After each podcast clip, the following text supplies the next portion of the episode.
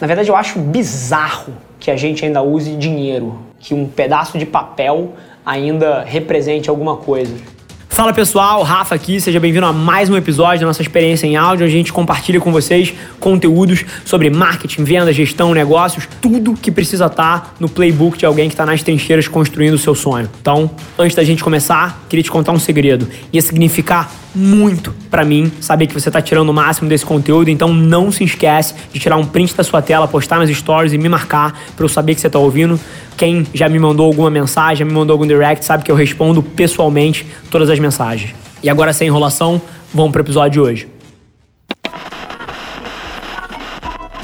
Eu tendo a ser um early adopter, um primeiro a começar a fazer as coisas que daqui a pouco todo mundo vai fazer. Por exemplo, se você ver a minha carteira, não tem um real na minha carteira. Eu já não tenho real na minha carteira há alguns anos. E eu literalmente moldo os meus hábitos de consumo para ir nos estabelecimentos que ou aceitam um pagamento por frequência do celular ou aceitam cartão de crédito. E na minha visão, o cartão de crédito está indo pelo mesmo caminho. Eu já uso pagamento por frequência em 90% dos lugares, não preciso nem mais da minha carteira. A minha própria carteira de motorista também já está aqui dentro, então é, a minha carteira ela tem diminuído, diminuído ano após ano. Acho que ano que vem eu não vou estar nem usando mais carteira, porque eu já tenho todos os meus documentos digitais no meu celular, eu já faço pagamentos via digital. É só as minhas experiências de consumo todas poderem aceitar isso que eu já largo o cartão também. Eu acho que as pessoas não têm ideia do que existe por aí e para onde o mundo está indo.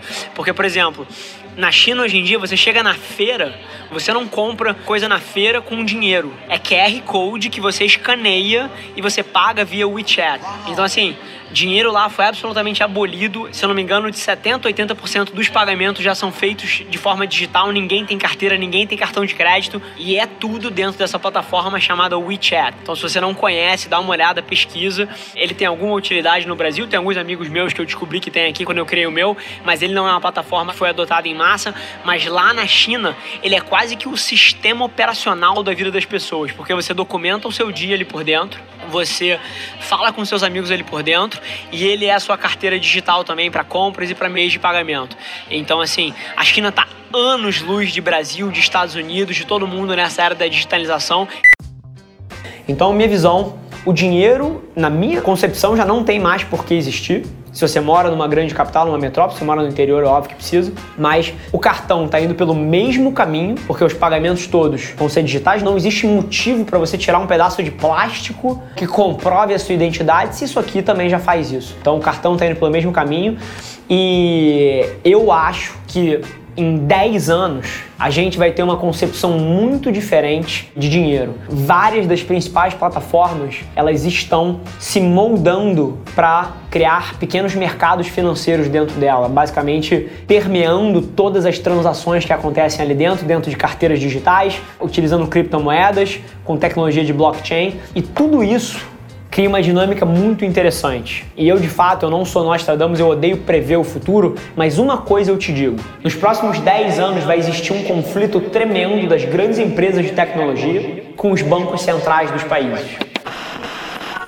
A maioria das empresas, das startups que são disruptivas de fato, elas beiram a ilegalidade às vezes, né? Porque dinheiro, moeda, não é só um papel que você transaciona, ele é um pilar da economia que é utilizado para criar estímulo, para frear a economia, para promover a inflação, para frear a inflação, para controlar câmbio entre as nacionalidades. Então o dinheiro é muito mais do que só um papel de transação. E todas essas criptomoedas que estão aparecendo e vão ser aceleradas em termos de adoção pelas pessoas, elas criam quase que um sistema paralelo que bypassa todo todos esses incentivos que a política monetária pode criar. Inclusive, vou te dar uma noção: já existem centenas de empresas no Brasil, de operações no Brasil, com dezenas de funcionários, centenas de funcionários, de multinacionais lá de fora, que pagam os salários das pessoas aqui através de carteiras digitais com criptomoeda. É um tema fantástico. Inclusive, eu dou um insight, a forma como as empresas estão usando isso é super inteligente.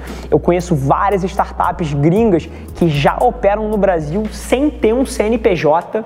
Escuta isso, elas têm times de desenvolvedores aqui, de profissionais de venda que operam no Brasil sem ter um CNPJ. O pagamento dessas pessoas é feito via Bitcoin.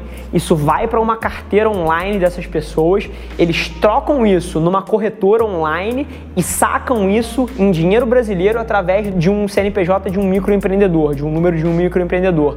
Então, olha o modelo que interessante. A empresa não precisa vir para o Brasil e aí você pode julgar se isso é certo, se isso é errado, e aí está burlando os direitos trabalhistas. Eu não estou batendo nesse ponto. Mas é muito interessante a forma criativa como as empresas estão usando.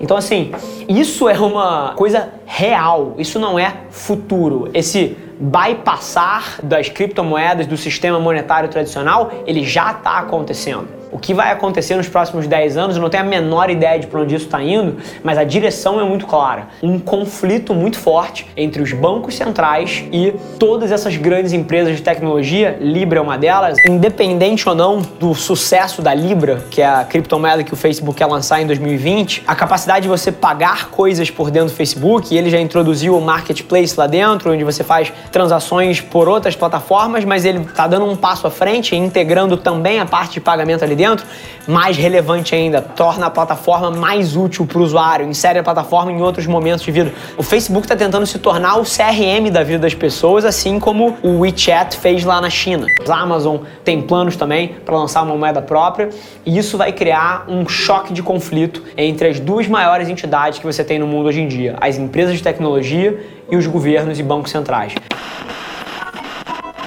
o empreendedor puxando as barreiras do que o Estado acha que deve. Inclusive, eu acredito que isso é o alicerce de um país, né? Sim. Tanto o sistema legal quanto o sistema de justiça. São duas das coisas que moldam os incentivos da pessoa para frente e do uhum. país para frente no nível mais básico possível e o país é construído em cima Sim. dessas premissas. Então essa é uma dinâmica super interessante que eu estou ansioso para ver como é que vai rodar. Esse foi mais um episódio da nossa experiência em áudio. E como eu já falei, eu adoraria saber que você está gostando do que a gente está compartilhando por aqui. Então não esquece, se você está tirando valor desse conteúdo, ia significar o um mundo para mim, que você tirasse um print da sua tela, postasse no Stories me marcando e aproveita para ir na sua plataforma favorita também e deixar um rating de cinco estrelas e um comentário lá, ajudando a gente a construir essa comunidade tão vibrante que move o Brasil para frente através do empreendedorismo e que fala desse Brasil que dá certo. É um prazer ter vocês comigo e a gente se vê no próximo episódio do podcast.